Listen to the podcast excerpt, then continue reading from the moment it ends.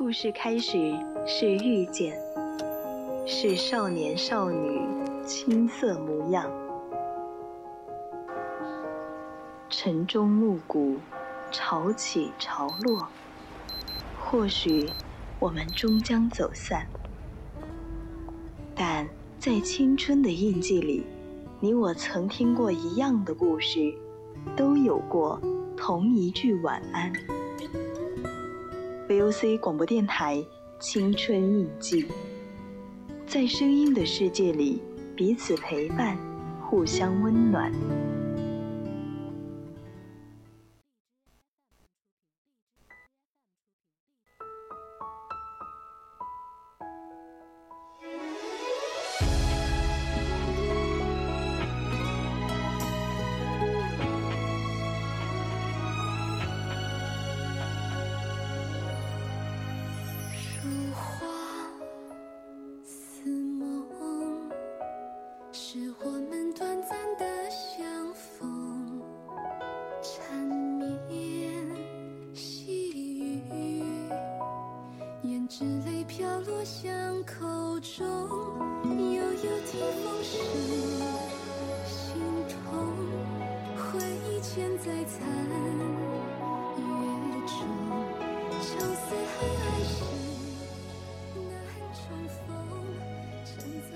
调频与您共享，亲爱的听众朋友们，大家晚上好！您正在收听的是 VOC 广播电台，每天晚上二十二点到二十三点三十分为您直播的晚间节目《青春印记》，我是今晚的主播十二。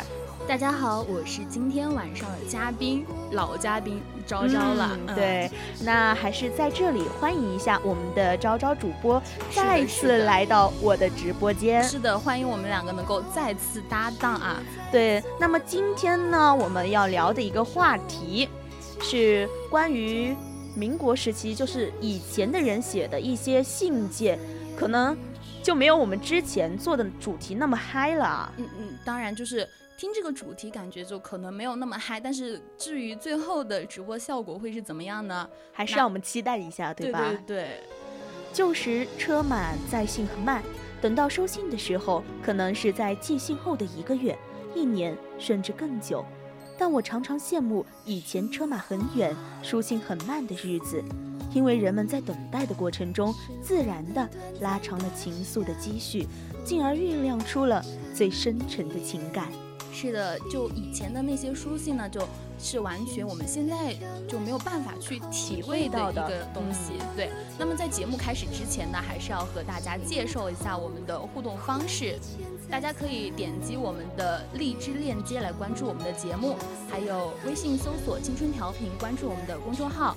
那朋友们呢，还可以打开我们的收音机，调频 FM 一零零青春调频。来收听我们的 VOC 广播电台。对，如果对我们的节目感兴趣，想要和主播有更多互动的话，还可以加入我们的 QQ 听友四群二七五幺三幺二九八，与主播互动。如果想要点歌的朋友呢，可以在荔枝的对，然后直接呃给主播发你想要放的歌，然后主播在这边就可以放啦。是的，没错。嗯。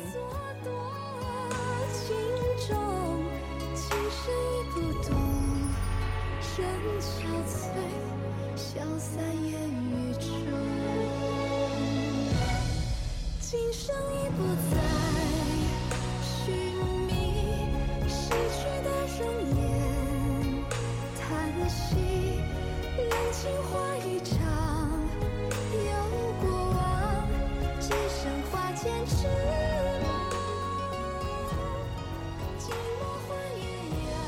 我们经常说，我们把感情分成三个种类，第一呢就是爱情，第二是亲情，第三呢就是友情。这三部分呢都是成为我们生命中不可缺少的一部分。对的，没错。不管是人生哪一阶段，这这三个感情都是我们就是必不缺少的，而且也是必然会经历到的一些东西。对，那么今天的第一个部分呢，就是我们要谈到书写的爱情。对，哎，虽然说这个爱情吧，嗯，跟我关系不是特别的大，但是呢，谁都有一颗就向往爱情的心，是吧？对，谁都羡慕甜甜的恋爱，谁不想呢？对啊，谁不想拥有这样，嗯，纯洁并且也是那种，怎么说，就是神仙眷侣的那种生活嘛？那么说到。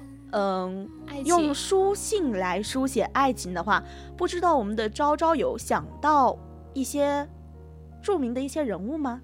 那肯定有想到的呀，著名的那就比如说呃以前的徐志摩他们，嗯对，当然女主是谁我好像有点忘记了，但是我印象比较深刻的就是徐志摩，再别康桥，对他的那个，而且再别康康桥不是我们就高中的时候语文课文很多很多的。对，还有像雨巷的戴望戴望舒，雨巷戴雨巷的戴望舒，戴望舒的雨巷吧？对，那个也是我们背诵过的吧？嗯，对。那么前段时间我也是给大家分享了一些关于民国时期的一些爱情故事嘛，他们写的一些情书，其实，在那个时候写的一些情书啊，可以说也是跟我们的书信有很大的一个关系了。对，而且就那个。那个时候就没有什么电话呀，什么像是普通人基本上不会用到这些东西，所以说基本上都是用书信的方式来表示他们的一个情感。所以说，我觉得，嗯，用书信表达的爱就是那种最浪漫的情书。虽然说现在可能也会有人告白，什么写封情书给你，但是就完全都不是以前那个感觉了。在我的印象中啊，我觉得，呃，就像他们在写这种情书的时候，首先他们第一点就是字要好看。但是现在，我感觉好像已经没有了那样的一个感觉吧，就感觉所有的东西可以从手手机里面，然后互相发那些情，并且很多都是复制粘贴的，对，就感觉不到那种情真。意切了，对，就真的很多东西都完全就现在能够写的就就是那种什么很少，大多数可能说什么表白啊，要不然就引用以往的诗句，就古诗啊那些能够表达爱情的，或者是以前民国时期那些就写他们写的一些好的话，很美的那些话，然后我们用来呃向别人表白，对对对，就感觉别人的爱情好像现在成了我们。去给别人 表达爱意的一个方式了，所以我觉得那个时候的爱情可以说是真的真的很甜的。对，所以说为什么就不知道十二主播知不知道，就是之前抖音那个邱启玉突然一下火了，不知道你知不知道？哦，为什么看过？为什么会突然火？我就是觉得，因为他就是说话那些方式真的就。特别特别的文艺，而且就是从生活中的一些各个的角落呀，那些去发现，然后就可以把那些句子都写成很美很美的话，所以说就火了，就相当于他他就有体味到，就是有感觉到民国那个时期的那些东西。嗯，其实就所有的生活当中的诗意都是来源于我们身边日常的一些东西，所以。我们如果想要锻炼一下我们自己写作的水平呢，可以学学他们，多写一些情书啊，多写一些情书。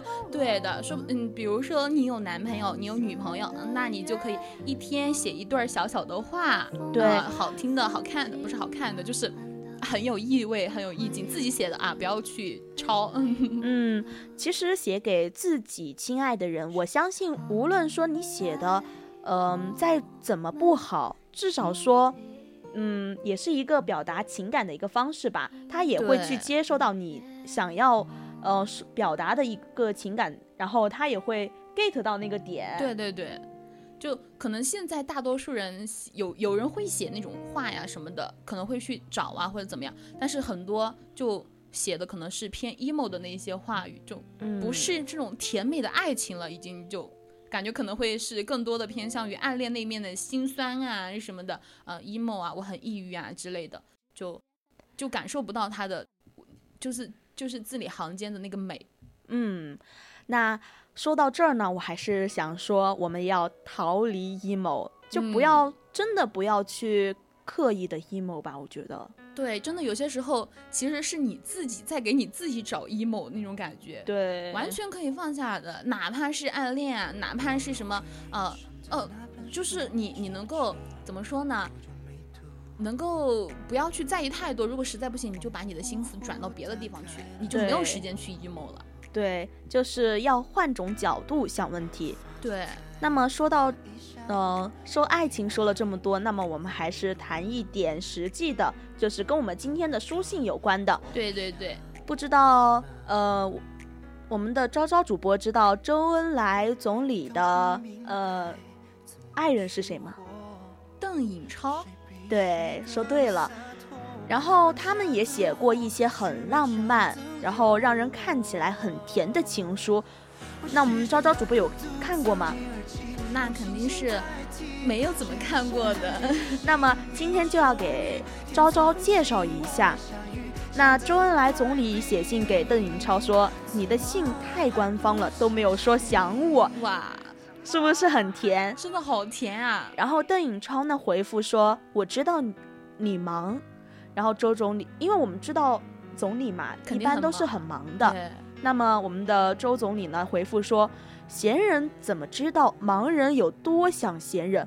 我这一辈子信奉唯物主义，而因为有你，我希望有来生。”哇，真的，这这还是我每次读到这儿的时候，我都觉得热泪盈眶。嗯，因为我总是很羡慕这样的爱情。对，就是就除了就是他们也算得上是老一辈儿的爱情的，就是感觉，因为现在的年轻人哈，可能就关于谈恋爱是比较快餐式的恋爱，对，就不会像以前老一辈儿，哪怕他们说是相亲介绍的呀怎么样，但是他们都会相敬如宾，而且在就是在现在已经年迈了之后，他们也会非常的就是浪漫，嗯，特别是有些时候你在街边看到呃白发苍苍的老人互相搀扶着，对，你会觉得。这真的是一件很温暖的事情，真的真的，就像就像昨天，嗯，我今天刷到一个抖音，就是昨天不是女神节嘛，嗯，然后有一有一个好像是山东的一所学校吧，他们门卫叔叔就拿了一捧花，然后到了食堂去送给了食堂的一个阿姨。他们也就是已经算是我们老一辈的了嘛，但是还是觉得好甜呀，而且而且当时其实说实话，就那个时就是那个年龄段的男孩子可能都是比较羞涩的，不会像现在一样大胆的示爱啊什么的。但是他能够说去把那个花买来送给送给阿姨，然后在很多人不是周围围观了很多人有在拍视频嘛，然后叔叔还特别特别不好意思的在那挥手，就特别可爱。对这样的爱情，其实是会让人羡慕的。对，真的。因为在我们现实的生活当中，总会遇到有那么，嗯，不和谐或者说不好的那么，呃，一些事情。所以在遇到这样的感情面前呢，我们会觉得真的很羡慕。对，虽然说我没有经历过感情，而且我也看到，就是因为我身边也有发生过，就是感情经历不是很好的人，或者是听过，或者是亲眼见证过，但是呢，就还是阻挡不了我对爱情的一个向往哈。哦，哦，我看到公屏说有被主播什么被主播大大圈粉，请问是被哪一位主播大大圈粉的呢？哦，这有紫韵韵，还有。那我们的瑞瑞，那我懂了。当然，我们的主播也很爱你们。啊，开始都已经是有什么话不能够在在我们就直接哦，我应该悄悄的说对吧？对的。啊，怎么打错字了？天哪，这激动的。激动的心，颤抖的手，不要为你不会用那个键盘做掩饰，好吗？昨天我才说了，你说你不会用，结果你今天又反过来说我是吧？是的。那么说到书信来表达一些爱情，如果说，呃，昭昭啊，你遇到了一个你心动的男孩子，那么你会用书信的方式去向他表示爱意吗？我。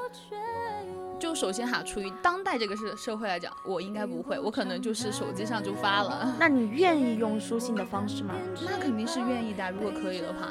其实我觉得啊，就在谈一段恋爱的时候，你有一个书信，至少说你到了老的时候，你可以回忆一下。对，而且可以拿来存起来，留作纪念。对，就像以后如果有孩子了，一定要给他看，给他秀恩爱。对，这就是爸爸妈妈那个时候的爱情。啊，让你看看，让你学着学着点儿，学着点儿，你也要找到你自己心的心上人，对吧？也要这样对你们，心心上人。对，嗯，就像今天我们上课的时候才说到说，呃，讲到家庭嘛，然后老师问我们，如果你愿意，呃，用手势来表演你在呃家庭中所扮演的一个角色，或者说你在家庭中。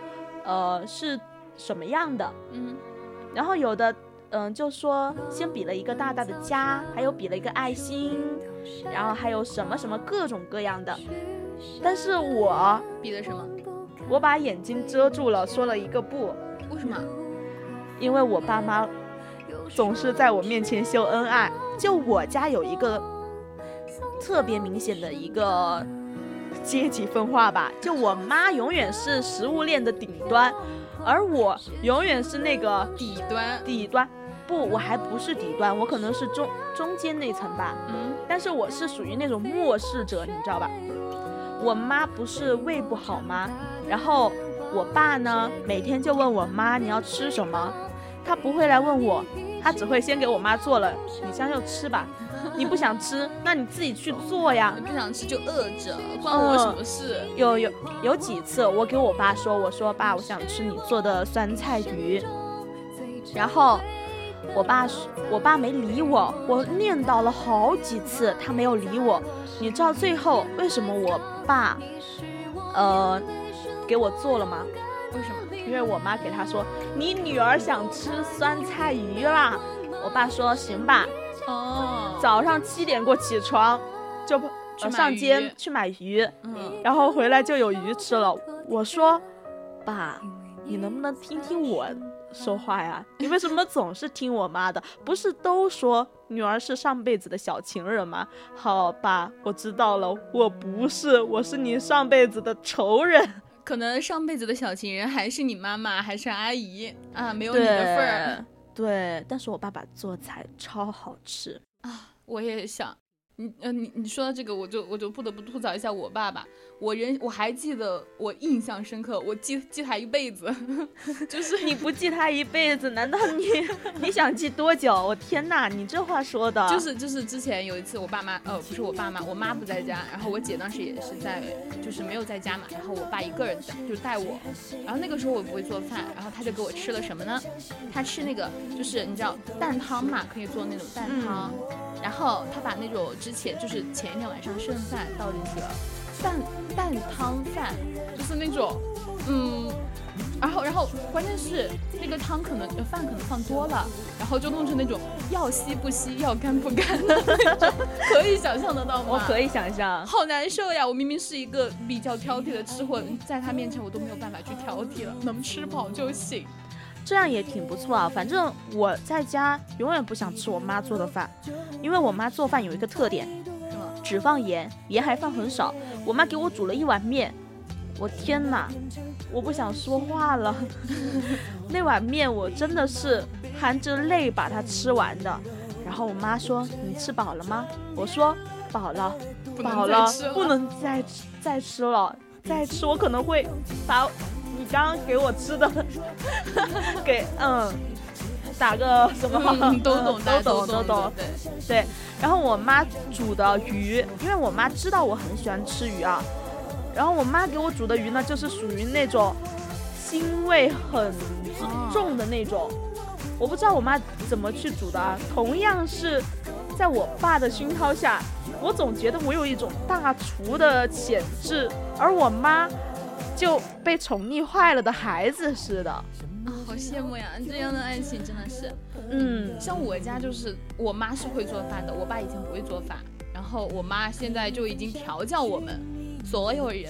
现在我家每个人都会做饭，而且我爸做饭还做挺好的，就没有办法，就已经完全是在我妈的调教之下，我真的是家里面最，因为我是老二，我才是最底端的那一个人。然后我们所有人都被她调教的做饭就就已经开始，不能说有多好吃吧，反正能吃饱，然后而而且而且就是不是说很难吃就就 OK 了。毕竟也是会做小龙虾的人，对吧？哦，说到这个我又想流口水了，我今天好饿呀。但是我带了吃的给你啊。啊，真的，这个人昨天昨天才说人家小导播在呃那个导播间对着直播间吃辣条，今天我给他带了点东西过来，他就对着对着人直播间啊。我没有啊，我没有啊，我今天可没对着直播间啊，并且我们的刚刚在直播间的呃小主播们还嗯还突然 Q 我，我那是因为你的眼神太可怕了，吓到他们了好吗？是是是，我太可怕了，对，就是我。可爱的可怕起来是什么样子呢？我可凶了，我可凶了，来 嗷呜一个，嗷呜，可凶了，好吧，嗯，那么呃，回到我们的一个话题，不要聊远了，好不好？今天我们只是要做一个安安静静、舒缓一点的，对吧？对，抒情风，今天走。对，因为我们聊的这个话题呢，不适合说聊得太嗨吧。嗯嗯。那么刚刚也提到了我们周恩周恩来总理跟我们的邓颖超的一个爱情故事。那么从他们身上呢，我们可以看到那种甜甜的恋爱，在书信之间往来是什么样的一个状态？对，完全你看到之后，你就能够感受那个甜，就甜什么甜情蜜意嘛，甜情蜜意啊，浓浓情蜜意。天哪，我的天哪！主要是我我脑子里就只有一个字，甜甜的恋爱。对的，真的很甜。就像之前邓颖超曾经说过，我们之间的书信可以说是情书，也可以说不是情书。我们心里谈的是革命，是相互的共勉。对，但是我觉得对于今天我们来讲的话，可能就这些书信，就以前的那些书信，真的看起来就完全比任何的情话都更甜蜜。因为现在的情话真的是啊如出一辙，什么各种各样的情话，说实话听多了都听腻了，有些时候还会觉得好油腻啊。对，没有他们的那种感觉在了。他们的就是字里行间都透露着真情，真情实意，就更加的动人，就看起来非常平淡的一个爱情，非常平淡的一些对话，但是实际上呢，就把他们的感情真的是牢牢的拴在了一起。嗯，就像我们平时对周总理的印象，总是说他很伟大，他很优秀，但是在儿女情长这一方面，我们也同样也看到了他的另外一面。对，就。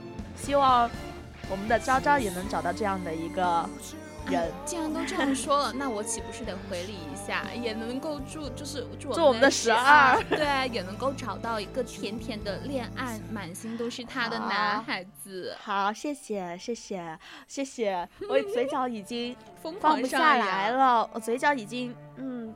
已经上天了，好吧？嗯，是的，是的。就其实这讲真的，其实爱情啊，不一定说要轰轰烈烈嘛。因为好的爱情，哪怕是异地恋、异国恋，这些都完全是能够长久的。嗯，能够经得住考验的。对，就是能够度过在没你在身边的孤单，但是呢，还是能够通过别的一些方法去表达出对你的想念呀，表达出我对你的感情，这些就非常非常的甜。说到。就是像情书这一类的东西，我想问一下我们的昭昭。其实说到情书，有没有想到就是我们上课的时候传递的小纸条？啊，这个好像有点像，但是呢，内容没有什么太大的关系。没有内容，但是你回想起来，你也会觉得，如果说是两个恋爱的人，然后他们在课上传递小纸条，是不是也是一种甜蜜的？画面确实是，但是如果你没有经历过，啊，是的，说对了，我没有经历。如果经历过的话，那么现在我们的昭昭不会是母胎啊，母胎 solo 啊？说谁呢？说的像你不是一样。好的，好的，谢谢昭昭的回礼啊。该回礼就是得回礼，没有办法的事情啊。是的，是的，这种事情上不能够让步。其实刚刚有说到像，呃，我们中国的一些爱情的故事，对吧？就像周总理这样的爱情故事。那么我们现在像要聊一聊的是什么？外国人的，应该我们的昭昭是文科生还是理科生？不好意思哦，是理科生哦。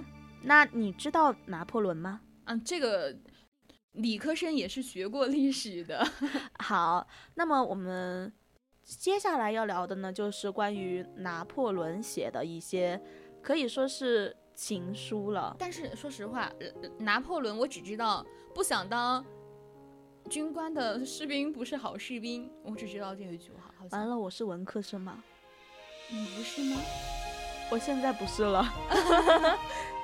啊，这呃，我现在是一个偏文科类的了啊，但也不是文科生啊，毕竟毕竟大学也没有学太多文科类的历史。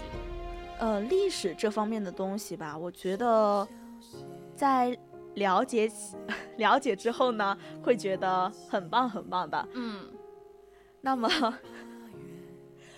我们看到了公屏上现在有人在夸我们的昭昭主播呢，那昭昭主播有什么想说的吗？那只能够说谢谢了啊，你说的都是实话，没有办法。现在的昭昭怎怎么回事？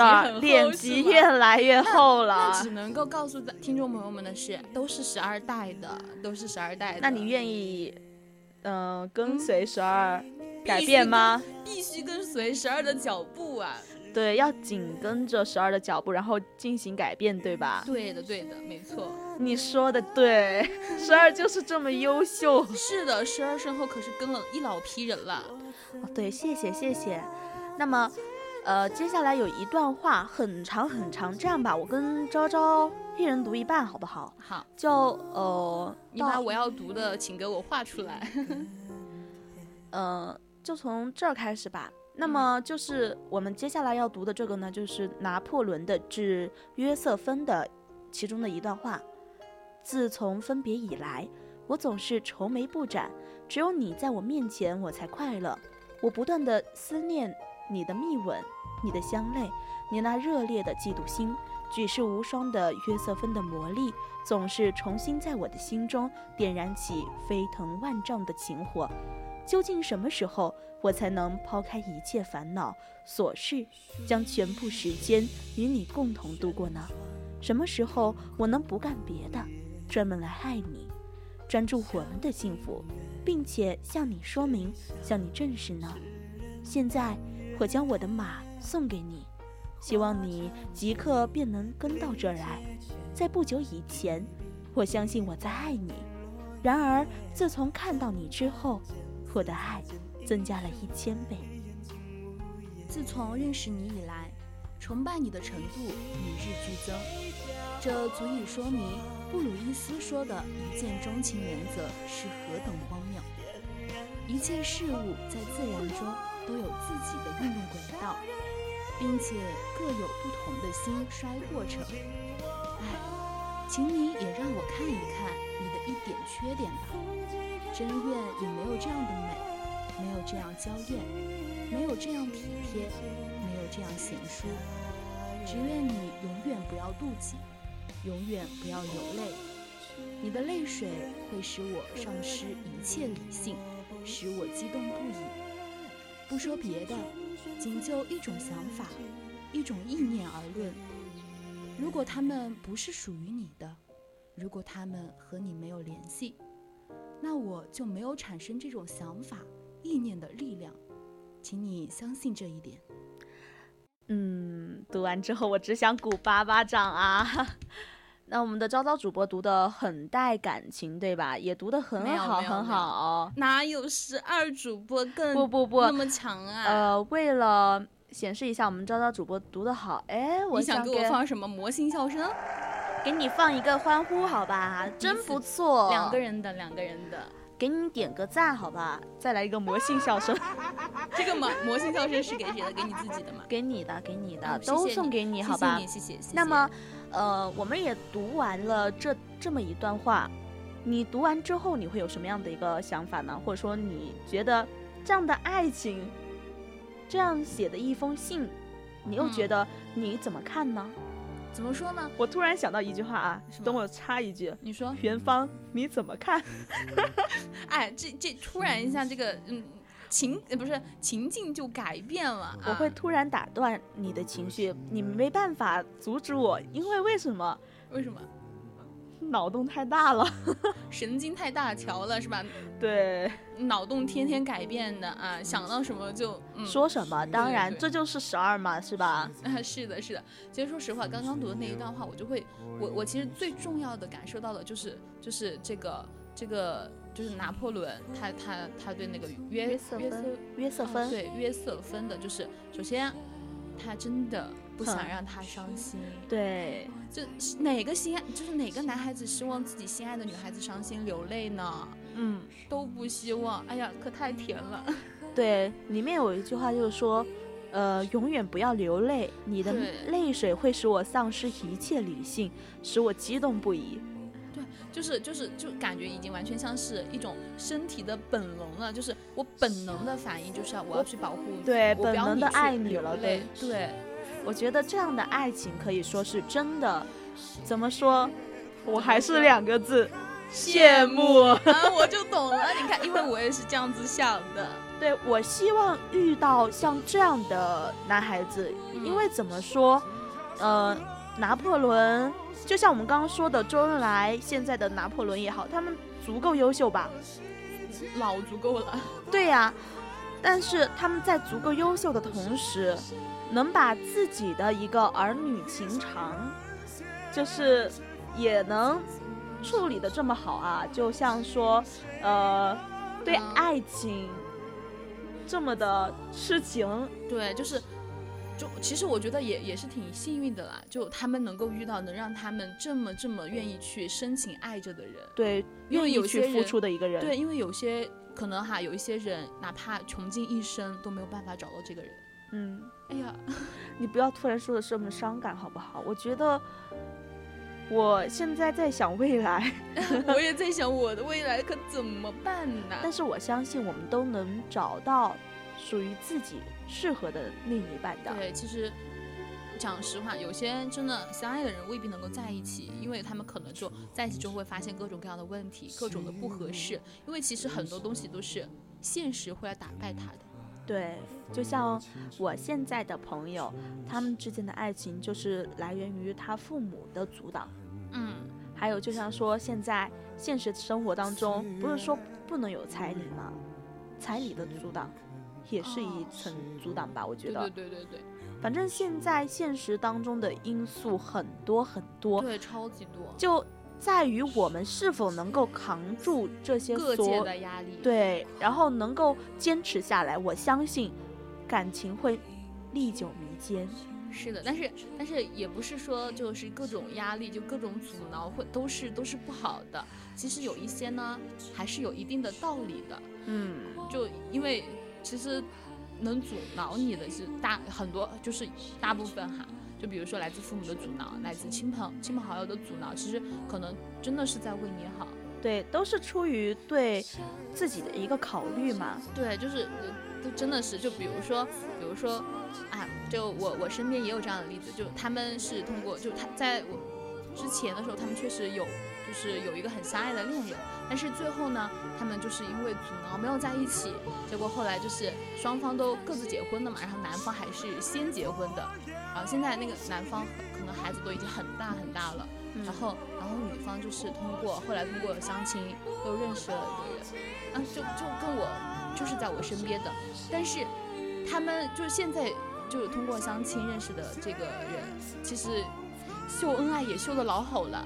之前我跟我妹在他那儿的时候，当着我和我妹的面，因为因为我就是家里人都是比较开放的人，就就都会开始催谈恋爱了，是吧？对。然后然后他他就在我和我妹就走路过他们的时候，就开始突然一下亲亲，然后我当时一个白眼翻的哟，没办法上天了。遇到这样的事情，你就只能受着呀，没有办法。那么刚刚也说到了说。我们也讲到了关于国外伟人的一些爱情，嗯的一些诗，是吧？还有一些什么情书。那么今天呢，我其实还有一个，就是梁实秋的。哎，这个人我好像没有特别听说过。我听说过他，他写的信蛮好的。至于其他的，我忘记了嘛，反正因为我觉得那个时代人才辈出，对，就哪怕可能现在很多人都不知道，就可能知道的都是那些知名的人，但是就在那个时代，他们可能就相当于是文人跟文人，他们肯定有很多交流，他们肯定知道这个人很不错。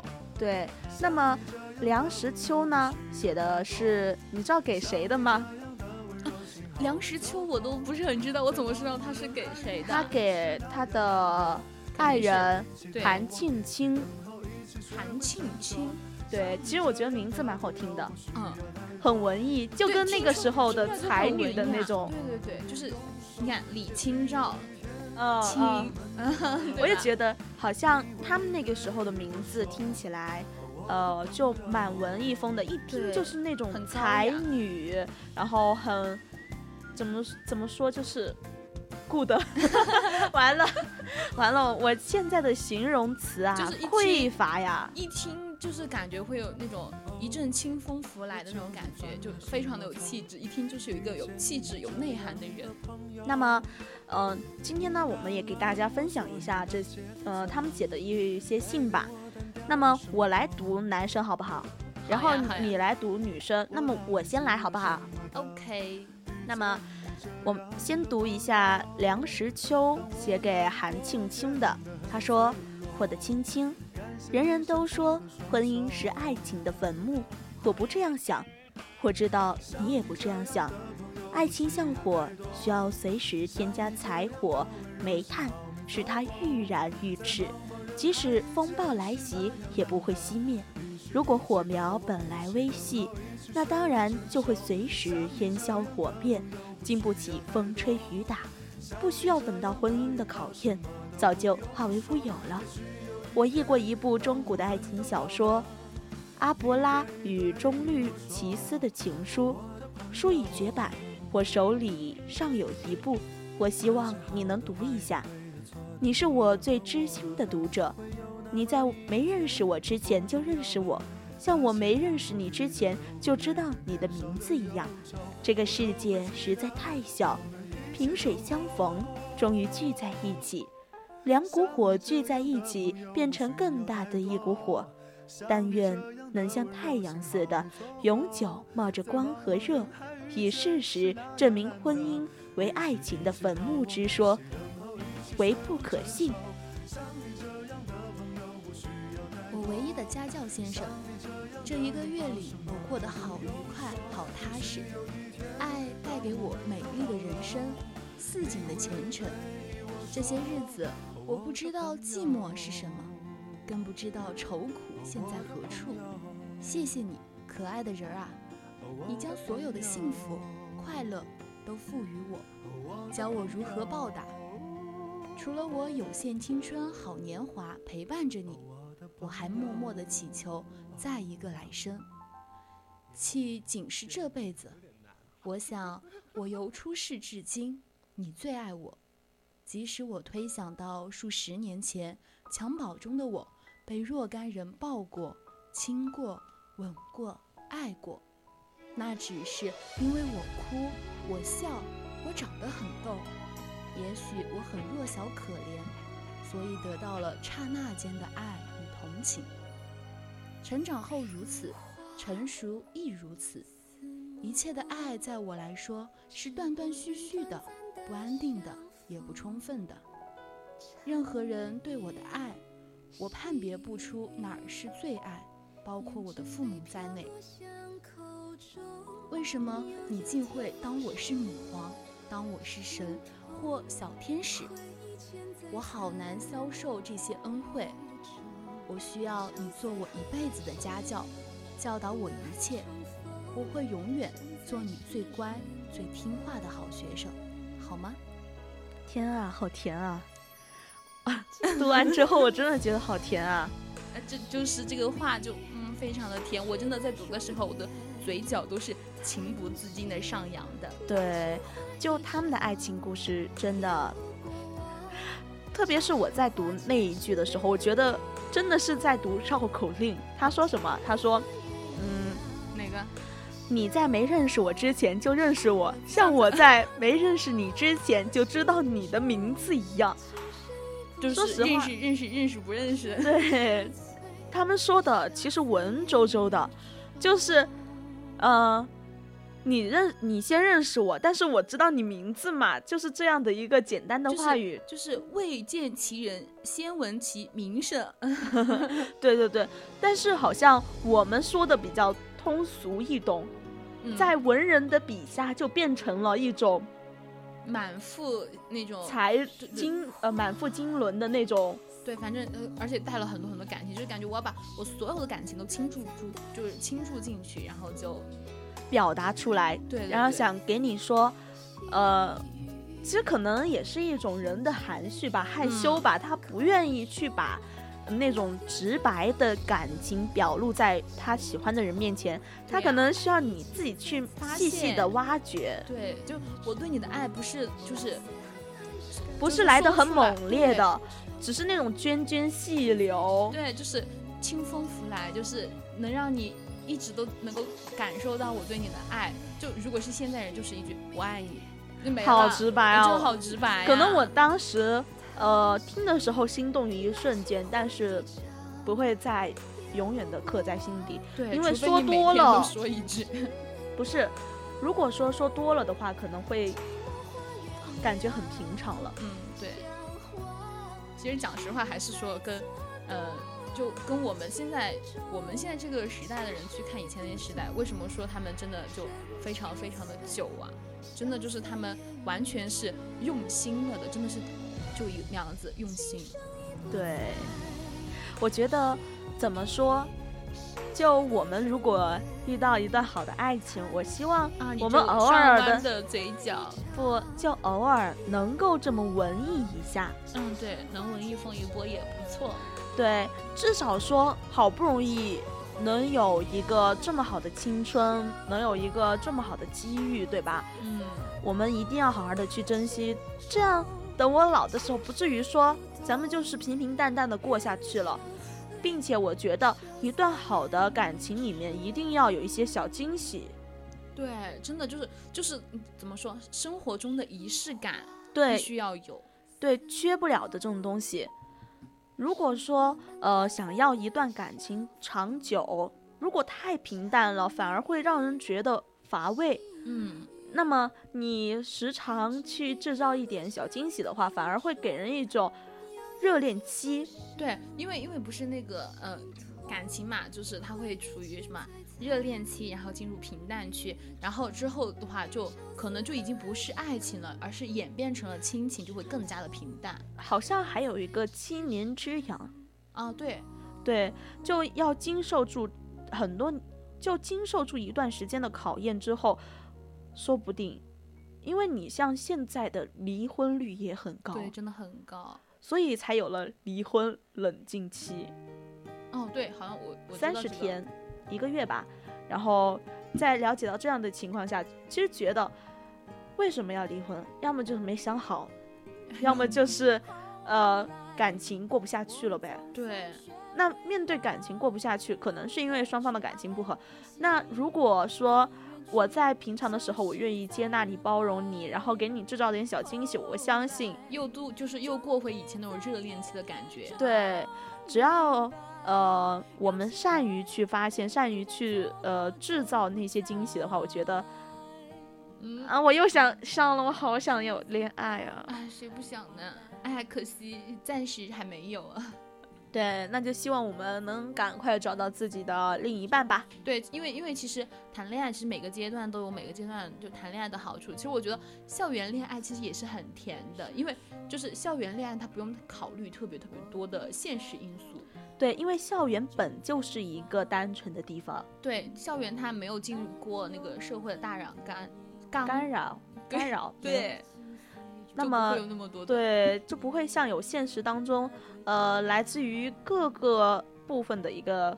压力什么？对，你比如说什么过年回去啊，你谈男朋友满堂说谈了谈了，那你男朋友是做什么的呀？你男朋友工资多少呀？有房有车吗？就各种那种很现实、很现实的问题就会摆在明面上了。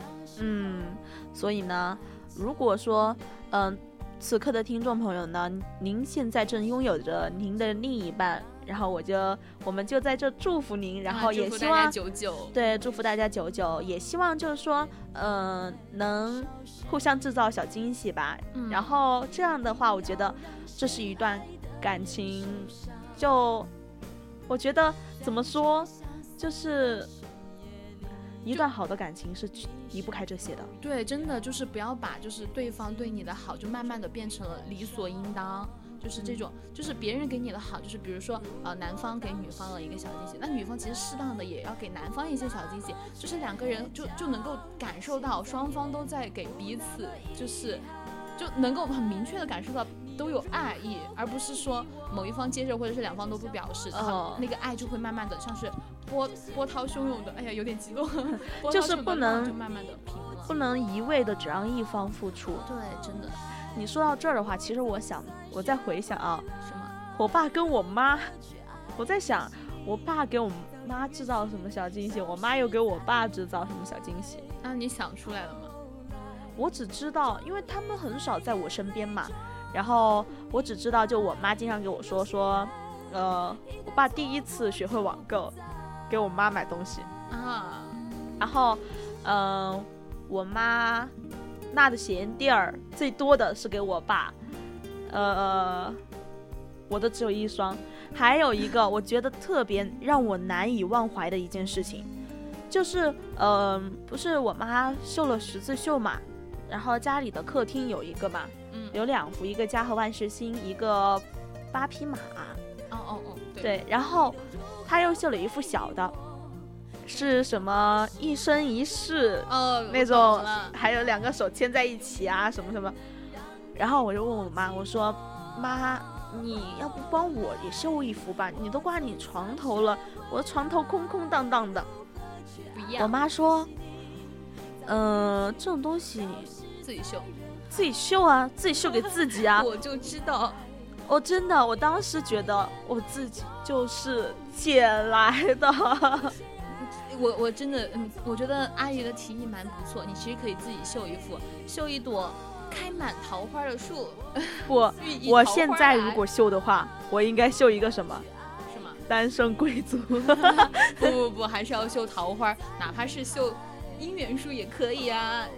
算了吧，没时间。我觉得绣这种东西吧，好像不太适合我这种温柔温柔的人。不，我是一个淑女，你不能这样说，你真的不能这样说。好吧，我是粗人。对，但那么是，但是我我在寝室啊，我是我寝室的百宝箱，针线什么的只有我有，然后他们不会，都是让我去帮他们缝衣服。好的，您最 我是棒我。是居家好好女孩。好的，好的。那么刚刚也聊到了，我们说书写爱情，对吧？嗯，那么第二个部分呢，我们也来到说我们亲情。对就跟家人之间的一种亲情了。那我们不知道我们的昭昭有没有看过《朗读者》？呃，好像之前有在有有看过一点儿，但是不是特别的摸。呃，我记得央视节目《朗读者》里面，作者麦家朗读了一封家书。这封写给即将远行的儿子的信，让无数的家长和孩子都是泪眼婆娑婆娑的，也使我深受感动吧。如今这个时代，会写信给孩子的，或者说孩子给父母写信的，其实很少了。对你，你这样让我想起了，也是高中的一篇课文，就雷雷雨吧，好像是雷氏家族的那个什么，就是给孩子的祖训啊什么的，好像也是有，就是我知道傅雷家书，哦，对不起，什么雷雨，把我听 懵啊了。Sorry，啊雷雨不是诗歌吗？我天对不！起，对不起大家，毕竟已经度过高中三年了 天，I'm 呐 so！sorry。那么其实呃，除了像傅雷家书，还有一个就跟我们宜宾很有关的嗯，赵一曼，哦赵一曼写给他儿子的。哦哦，对我之前我之前去翠屏山的时候，就大一的时候去那儿，因为思政课的一个作业，然后去那儿，然后就他不是有很多展览嘛，就有嗯他的家书在里面展览。对，今天呢，我也是找到了这封家书的一些内容，就像他说的：“灵儿，母亲对于你没有尽到教育的责任，实在是遗憾的事情。母亲因为坚决地做了反抗抗日反满抗日的斗争，今天已经到了牺牲的前夕了。母亲在和你生前永远没有再见的机会了。希望你，灵儿啊，赶快成人，来安慰你低下的母亲。我最亲爱的孩子，母亲不用千言万语来教育你，就用实行来教育你。在你长大成人之后。希望不要忘记，你的母亲是为国而牺牲的。你的母亲赵一曼于车中，一九三六年八月二日。其实一九三六年嘛，就是八月二号这一天，其实一直都是就。大家都知道赵一曼嘛，就处在我们革命事业中，完全就是女先烈了。因为那个女先烈还是比较少的了，虽然说其实也有，但是是比较少的。其实，在那个封就是封建传统的一个社会，能有这样的一个女性的先烈，挺挺不容易的。因为那个时候，首先也经历的思想那个。你哎，怎么说呢？思想的那种转变还没有特别多，对，就很少会有，就哪怕很多人都是女学生，但是还是蛮多的有受到那个的侵害。嗯，其实赵一曼心想为国捐躯，也算死得其所，但心中唯一牵挂的是才只有七岁的宁儿，此生再无可能去见自己儿子的一面，没办法看着他长大成人。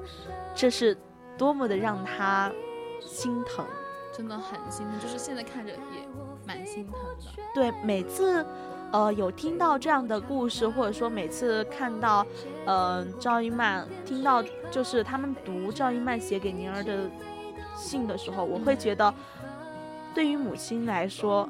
不能看到自己的孩子长大是一种很残忍、很残残忍的事情。对，不能不能够，首先不能够陪伴儿子的童年，然后不能够看他长大成人、成家立业、生孩子，就就感觉就在他孩子的人生中，自己就已经变成了一个过客。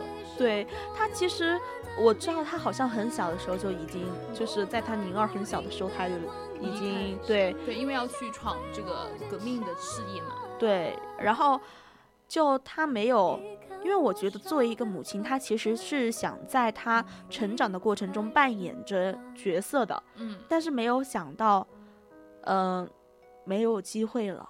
对，终究还是就是国家的安危放在了家庭，就是的前面，放在了亲情之前。所以先有国才有家。对，生活在那样动荡的年代，是有志者的幸运，却是天下父母的大不幸。对，所以说无论是现在以后，我们都没有资格说去就替先烈们去说原谅一些事、一些人。就还是就是怎么说，中国的历史不能忘，我们都必须得牢牢的记住，铭记历史。对我们有今天，是因为以前有他们。对，那么刚刚也说到，呃，这是我们的伊曼写给宁儿的一些书信，对吧？那么刚刚我们的昭昭有说错了，说是雷雨的意思啊。嗯，那么。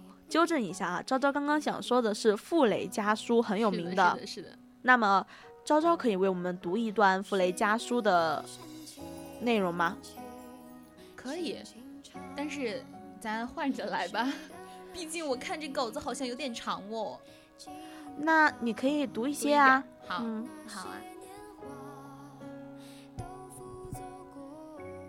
亲爱的孩子，你走后第二天就想写信。怕你嫌烦也就罢了，可是没有一天是不想着你。每天清早六七点就醒，翻来覆去的睡不着，也说不出为什么。好像克里斯朵夫的母亲独自守在家里，想起孩子童年一幕幕的形象一样。我和你妈妈老是想着你二三岁到六七岁间的小故事。这一类的话，我们不知有多少可以和你说，可是不敢说。你这个年纪是一切向前往的，不愿意回顾的。我们就这样抖出你尿布时代的往事，肯定会引起你的憎厌。孩子，这些我都很懂的，妈妈也懂的，只是你的一切终生会印在我们的脑海中，随时随地会浮起来，像一幅幅的小品图画，使我们又快乐又惆怅。那我们的昭昭就读到这儿吧。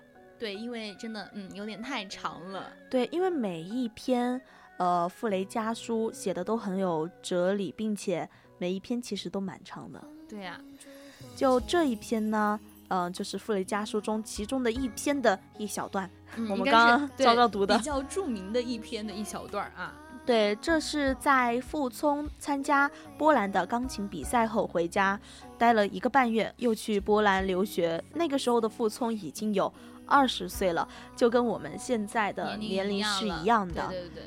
但是你想想，他那个时候已经去波兰留学了，而我们 还在离家不远处，离家两个小时坐车就能到啊。但是我们也是在。呃，向着学习嘛，嗯，对，在外就是为了学习，对吧？这个时候，那肯定是呀。对，傅聪呢曾经回忆说，回到上海跟爸爸聊天的时候，他那种特别的感觉，就是父亲和儿子真的变成了朋友一样。他对我说很多话都会肃然起敬，我讲的音乐上的道理，他觉得已经到了一个水平了。对，所以说就是。如果说有一天父母发现自己的孩子们就可能已经能够自己跟自己比肩，或者说超越自己了，超越过了自己，就他们肯定是无比无比骄傲的，而且是非常幸福的。对这点，其实我们在生活中是会有体会的。就我们的家长，其实看到我们能做很多事情的话，就很愿意，对吧？嗯，并且会很开心。对。哎，我看到公屏上说还想听，这是想听谁呀？想听谁谁念呀？为你写诗，star 是，嗯，十三啊，好像是吧？那你想听什么？嗯，难道那我们换一个，换一个就是嗯，家书吧，也是写亲情的。嗯，可以。啊，既然是十三的话，那就肯定得让十二来念了，对吧？为什么？因为因为十二是十三的姐姐呀。不是啊，这个的话主要是什么？咱们招招主播的声音好听，对吧？没有没有没有，这么好听的声音，不读这些可惜了呀。哪有十二主播的声音好听啊？您别夸了，您别夸了。傅雷家书真的是太长了，没有办法。结果我发现我。找了一篇更长的啊，这样吗？真的很长，你看嘛。我的天呐，所以说你这是在坑你自己嘛？嗯，这是呃写给思顺的。他说，昨天松柏图书馆成立，馆在北海快雪堂，地方好极了，你还不知道呢。我每来赴赴就是北京啊。四日住清华，三日住城里，入城即住馆中，热闹了一天。今天我一个人独住在馆里，天阴雨，我读了一天的书，晚间独酌醉了。好孩子，别要着急，我并不怎么醉，酒亦不是常常多喝的，书也不读了，和我最爱的孩子谈谈吧。谈什么？想不起来了。你报告西哲在那边伤民爱戴的情形，令我欢喜的不得了。我常想，一个人要用其所长。西哲若在国内混沌社会里头混，便一点儿看不出本领。当领事真的是模范领事了。我常说，天下事业无所谓大小，士大夫及救济天下和农民。善治其十亩之田所成就一样，只要在自己的责任内尽自己的力量去做，便是第一等人物。西哲这样勤勤恳恳地做他本分的事，便是天地间堂堂的一个人。我实在是喜欢他。那就读到这儿吧，因为 真的很长，太长了。我也没想过，我真的。呃，找了太长了。哎，还有人竟然提议是一人一段，哇塞！嗯，那下一次我们哎，就我们刚刚说的是一些写给呃亲情亲情的，对。那我们的昭昭有没有收到过家里人给你写的信？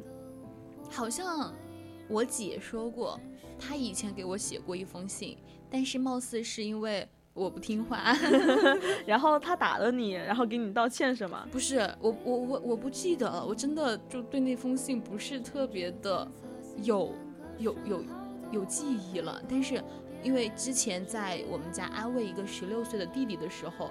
他就把我的那些各种各样的事儿拿出来讲嘛，好像就说到了这么一回事。我好想和你姐姐畅谈一下。你想 你想畅谈的是我的以前的那些 坏历史吗？对。哈，真过分这个人。嗯，那继续，你刚刚说到哪儿了？亲情啊。那其实我有收到过我妈给我写的信。哦。我妈的字很漂亮，她字真的很漂亮。说你的字。看来没有继承到阿姨的哈，嗯，我 我我回答的很坦然啊，真的，我的字我的字是没有我妈的那么漂亮。我妈的字，我记得有客人说我妈的字就像男生写的，很有那种劲儿，就那种笔锋，很有劲儿的那种。然后我就一直很羡慕我妈，我妈就教我，教了半天呢，教不会，我只学会了写我妈的名字。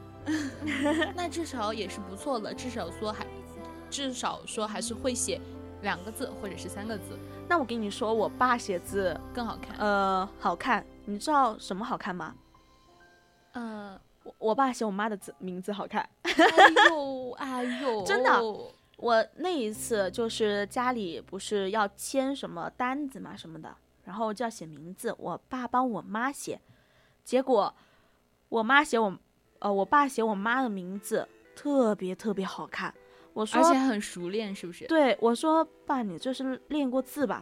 后面我爸写我的名字的时候，我看出来了，他是刻意为我妈练过的，完全不一样啊！坦白了，坦白了，好吧，真的是这样的。可能说不定叔叔连写自己的名字都没有写的那么好看，他写自己的字也好看，我怀疑啊，就你不行，他可能是为了把他俩的字写的好看啊，我就是那个。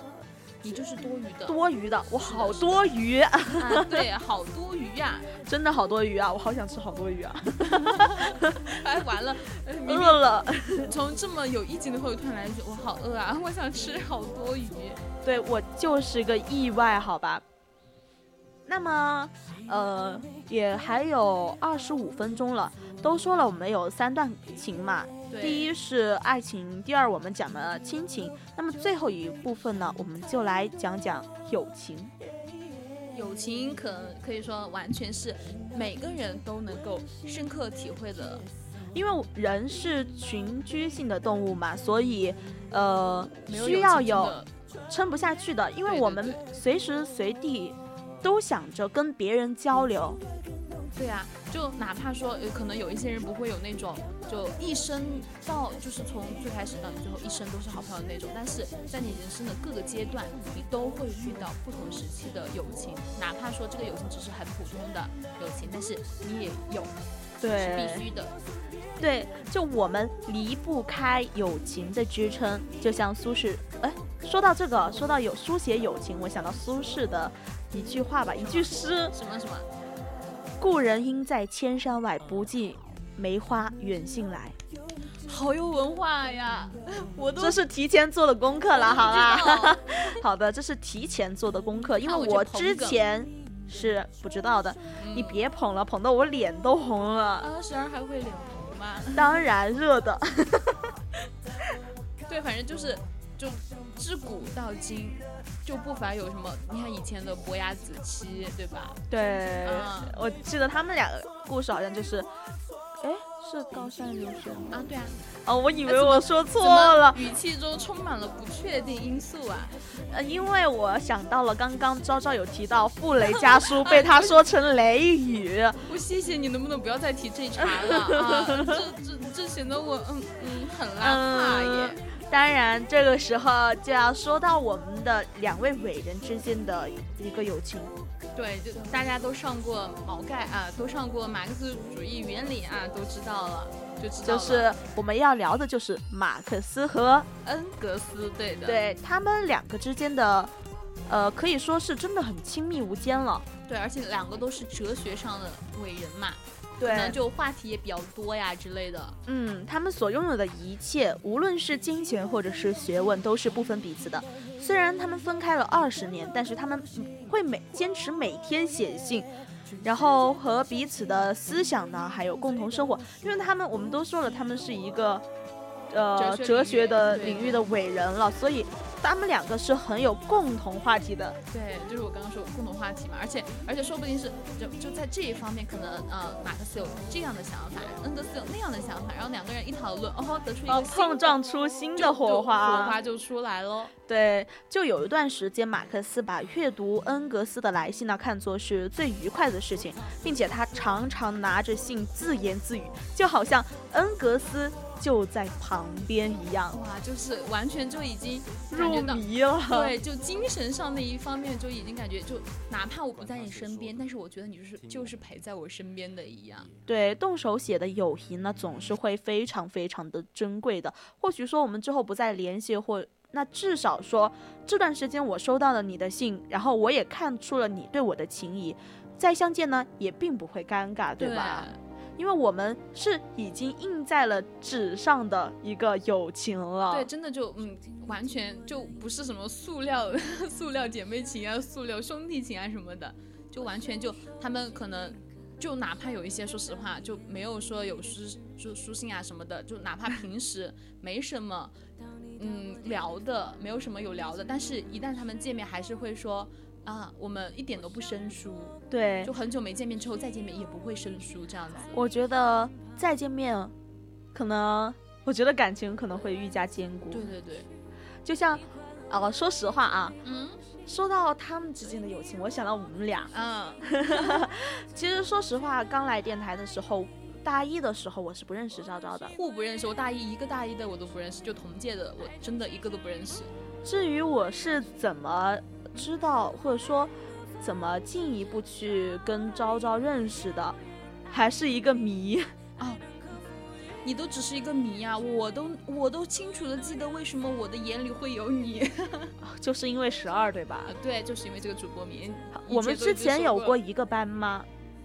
没有吧？没有啊！没。天哪，四个班 都没有一个班相撞吗？但是我知道我们肯定有一有一个地方都会去。星期五 开例会，对，开例会会去，对。但是讲实话，那个时候真的想，我我我喜欢一个人坐着，因为首先真的一个人都不认识，而且 CP，我们是纯友谊啦。对的，嗯，纯友谊，真的纯纯的啦。对，不要把我们两个的桃花搞掉了咯。对呀，就我们认识也是，呃，怎么说？缘分。对，缘分。能进电台也是缘分，对，而且能最后能留下来，就因为有有之前就可能说一个班的，然后大家认识了之后可能会聊得比较好，结果后来他走了，我留下来了之后就没有什么交集了。对，就像我之前有认识几个比较好的朋友嘛，也是在电台的，但是他们后期没有留下来，然后话题就突然变得很少了，因为没有共同话题可以聊了，对吧？就感觉各过各的。然后就渐渐的远离了，对，然后现在就没有再聊了。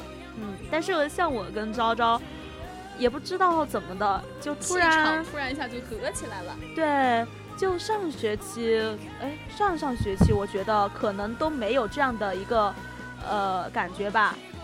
就我们做节目，因为我之前是一个很不会聊天的一个主播。跟大家讲，十二他的所有的节目，因为我们电台不是有很多节目嘛，他所有的节目除了心情驿站的下半段是有一些微的聊天的，而且还只聊了半段，然后其他的都是没有。哦，娱乐甜甜圈也是一个聊天类的，然后其他全是那种走情感路线，都是单人类的节目。对，像我就除了一个推荐歌曲的之外，我其他全是聊天类的。呃，其实我当时选《心情驿站》也是因为他，我以为的他是一个做情感类的，就是完全的单人节目，结果没想到他是一个，呃，是有下半段的双人节目。对，其实每一个每一档节目其实好像都是，哎，都是有双人聊天的吧？除了百科，百科，对，百科不是，除了两个之外。对，那我们公屏上 有人想求主播大大表演啊？你想要十二主播表表表演什么？一会儿念情书。那你想你的情书吗？天哪！如果呃可以的话，可以把您写的情书给我们，我们来念，我觉得也是可以的。对的，我不介意啊，我愿意为了听众朋友们而念出这段情书。对，为了就是可以为了听众朋友们的爱情付出我们的。声音，对的，我们愿意看别人甜甜的恋爱啦。对的，对的。哎哎，欢迎我们的南浔，南浔今天来的有点晚啊。那可能是因为有点忙吧。嗯，那肯定。南浔是我们的老顾老顾客啊，老顾客。不不不不不，是我们的。嗯，怎么说来着？完了完了，我没文化的样子又出现了。南浔南浔内心南浔好啊，南浔内心 OS，我就想我就想看看你是怎么样讲我的，怎么样讲我的？哦，昨天我们还说到说，呃，就南浔没有认出我们的阿月师姐，结果今天就不知道怎么描述。今天好像刚刚阿月师姐有来过，真的吗？对，真的有来过，但是，嗯，有来过，来过了。但是我们的没注意到，嗯，对，南浔错过了我们的二月师姐。是的，是的，嗯，哎，缘分就是这样，突然一下就错过了。对，那么呃，要满足一下听众们的一个要求，对吧？嗯，要读情书，哎，读情书，友情不能够算是情书啊。友情怎么可以说是情书呢？那我们找一段，找一段。啊，这，那我是不是该谢谢一下我们的南巡对我们的一个支持？对，谢谢南巡，辛苦南巡了，太可爱了，不能错过十二和昭昭。好的，好的，太害怕了，这这份深情我们就这样承受了啊，承受了。十二写给昭昭的啊？哦，原来十二有有啊，有有写有写。嗯，十二没有写过情书给昭昭，我都换了个字儿，换了个词儿了。你要说那个，我说啊，十二都有写书信给我吗？结果你来给我来了一个情书，没有没有。那呃，我们可以读一下别人的情书。刚刚还说了不要用别人的，结果现在现在，如果大家愿意听的话，可以读一下。呃，就之前有读过的一些民国的缱绻情书啊，可以呀。那我发给昭昭。这期这期上传的话，你得问播音部的孩子们啊。对，这得问我们的一涵，你去找他去。如果可能的话，如果实在是没有的话，那就算了吧。对，算了吧。啊，只能算了，对吧？其实我们刚刚也没有怎么读了啦，都在聊天。对，就读了一小丢丢。你也知道，十二和昭昭在一起的时候，永远不会。嗯，按着我们的稿子来，对，完全就是想到啥说啥。毕竟我们十二主播脑洞还是比较大的。对，那看一下我们前面的，好像是有一些有有有写友情的，有写爱情的，就像贝多芬的《致永恒的爱人》。这样吧，咱们分开，一人读一点。啊，不不读友情的了吗？十二没有写给昭昭书信吗？没有，没有，没有，没有，没有，没有。好伤心哦。没有，我的。财源枯竭，好吧。那我们接下来要读的就是贝多芬《致永恒的爱人》。先我们的昭昭来吧。哇，我先来啊！我读到哪儿呢？这儿。嗯。哦，那这儿吧。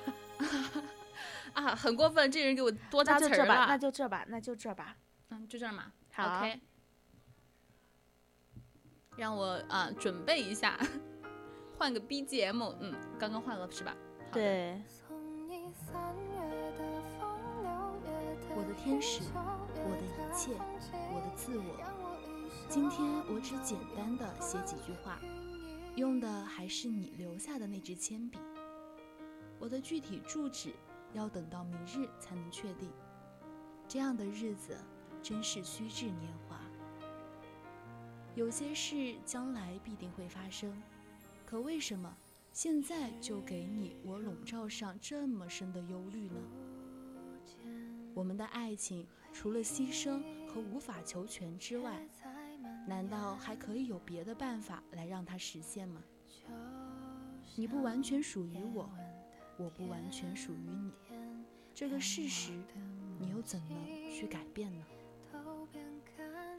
你看看窗外自然的美景吧，放下心来，那些必然要发生的事，就不应当纠结于其中。爱情所要求的一切都非常公平，无论我所要求于你，还是你所要求于我，都是如此。我必须为了我们而生活下去，这一点你又怎么能？轻易的忘记。如果我们完全结合了，那你就和我一样，不会经常感觉到这种痛苦我这次的旅行实在是狼狈不堪。我昨天早晨四点钟才赶到这里，这里的马匹非常的稀有，马夫不得不另选一条路，这条路真的很糟糕。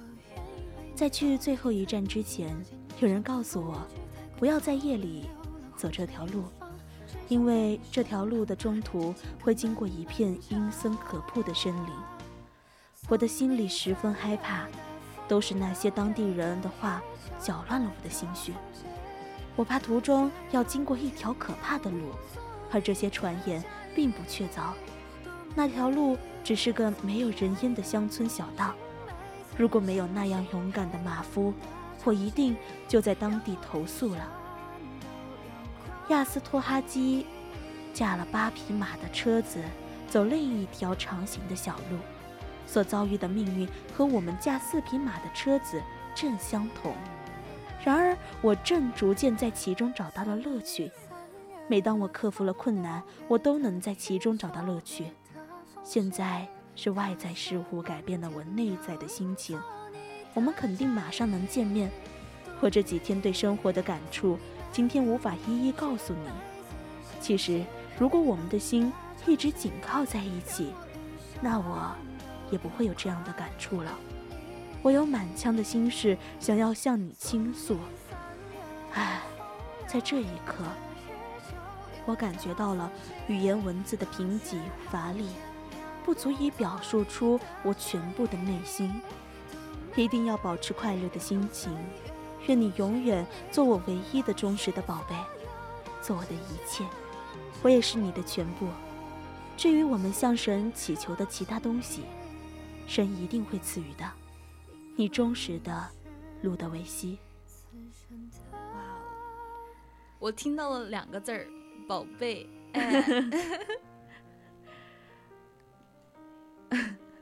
那其实，呃，除了说有贝多芬的一些爱情吧，其实我想到我们之前做的一期节目，我应该是发过单人做的，对，然后好像是上传了的，大家可以去可以去听一下哦，在在荔枝上搜 VOC 广播电台，然后找青春印记，里面有十二上传的一期叫叫什么？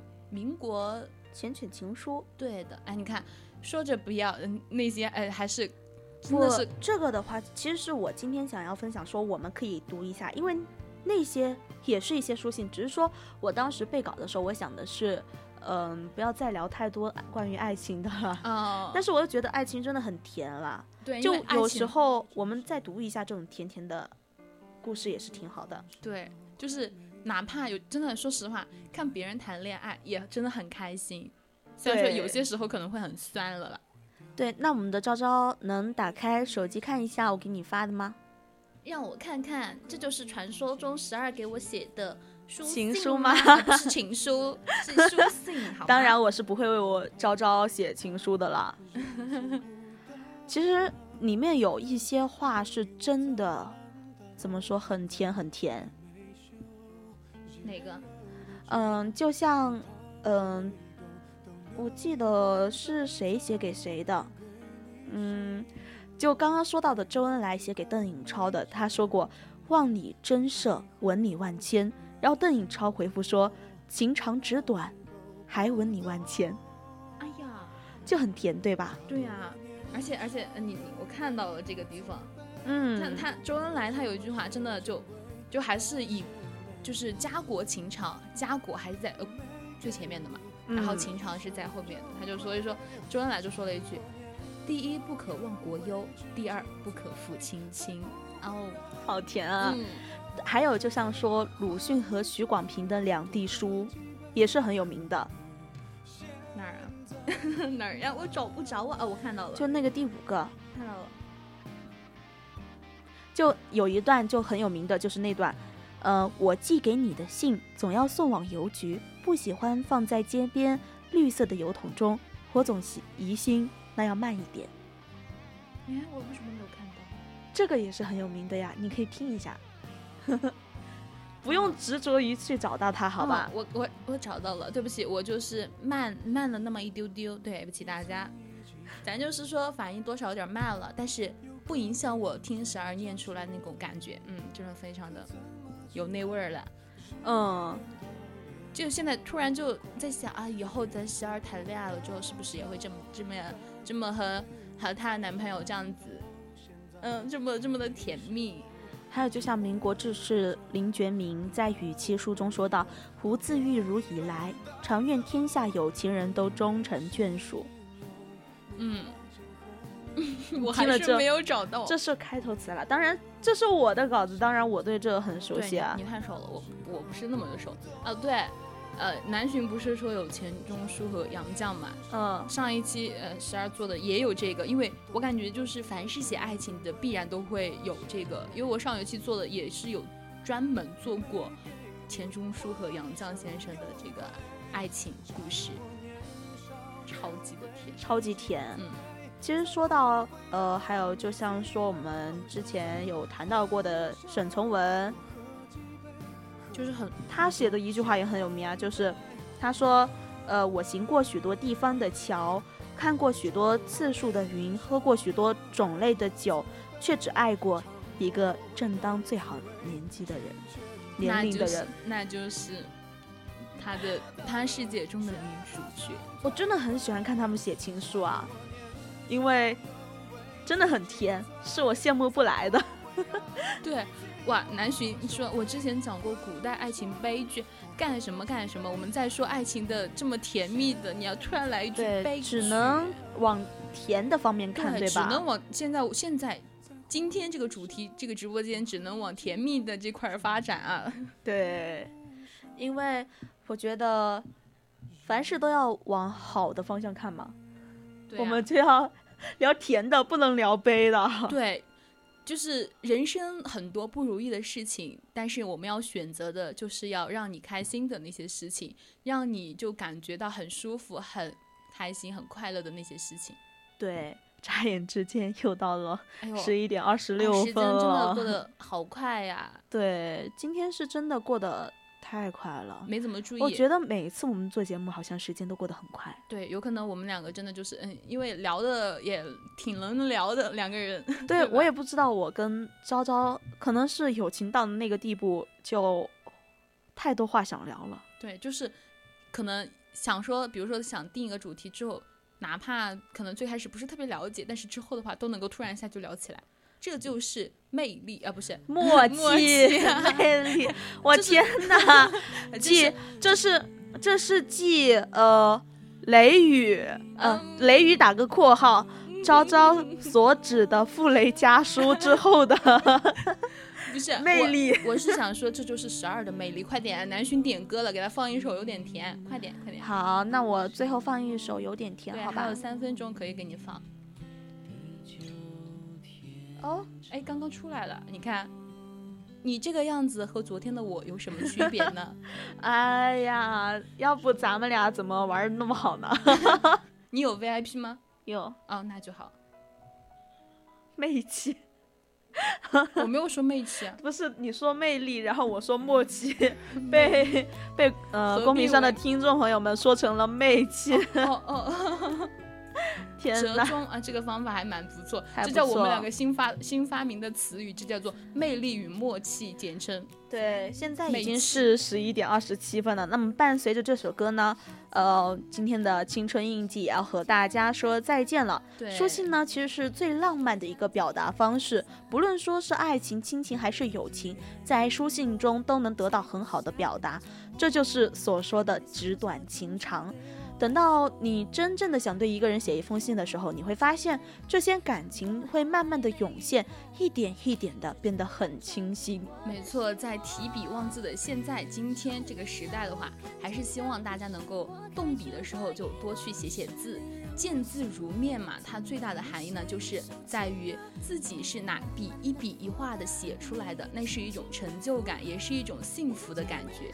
对，那么今天就只能聊到这里啦，我们下周再见，感谢你的收听，我是十二，我是昭昭，我们下期再见，拜拜，晚安啦，晚安。